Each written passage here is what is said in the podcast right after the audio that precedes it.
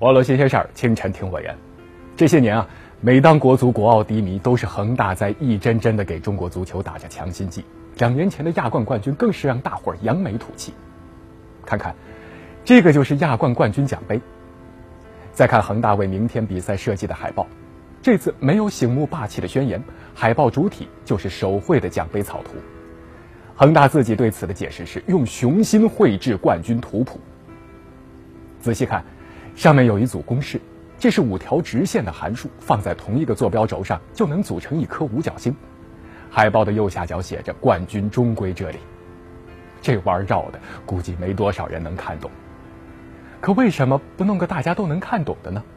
因为之前这招好使啊！一三年对首尔 FC 的亚冠决赛第二回合前，当时我在这儿介绍了这张海报，看看，也是公式。这是恒大赛前的豪言，两个公式算出来是三比零。要直接写个三比零，那太 low 了。换成拉马努金恒等式和欧拉公式，立马学霸气息扑面而来！这次的五角星也是一个道理。一张海报绕晕了球迷，希望明晚恒大也能整晕对手。再来看看下面这组图片，这不是抢新面试的手机，而是彻夜排队买球票的球迷。前些天大家都说票贵，上周有一期说门票的节目，我的主题是咬牙挺你，球迷真是让人心疼啊！那边国足带来的伤还在淌血，这边拎着马扎又抢着进球场。接下来说几位同样让人心疼的教练，球队成绩不理想，教练往往是第一个被揪出来背锅的。当然，某些人连球员位置都没搞明白，那怪不得别人骂。可是，麦克海尔着实让人有些心疼。他下课了，这一天来，网上有不少对他的挖苦、讽刺，甚至谩骂。其实，关于对麦凯尔能力的质疑一直都有，我在节目里也说过。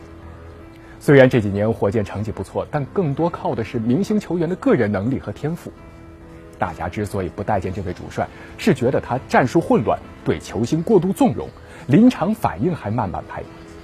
这些都是篮球层面的质疑。如今既然人都走了，咱也没必要还咬牙切齿了。他或许不是一个能够掌控球队的主教练，但绝对敬业。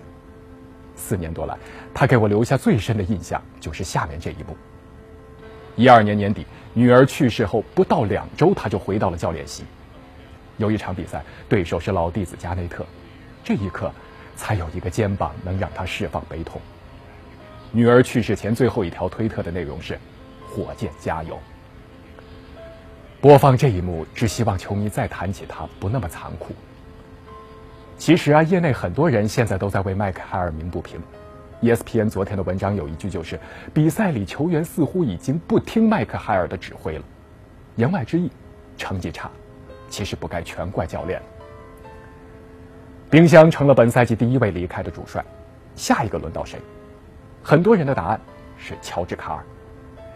他现在的情况一会儿说，过去他可是背过全联盟最大的一口黑锅。一三年还在掘金的他，常规赛结束被评为 NBA 最佳教练，可奖杯刚拿了一个月，管理层宣布他下课，理由是接下来的季后赛球队表现不好。按卡尔当时的话说，这颠覆了他对篮球的认知。再说现在，他在国王这大半年就两个字形容：憋屈。老帅和主将考辛斯不和已经尽人皆知了。夏天，卡尔说了句话：“我手下没有不能交易的球员。”主教练让队员们都有紧迫感，别觉得自己有多牛，这再正常不过了。可九月底的媒体日，他因为这句话公开向考辛斯道歉。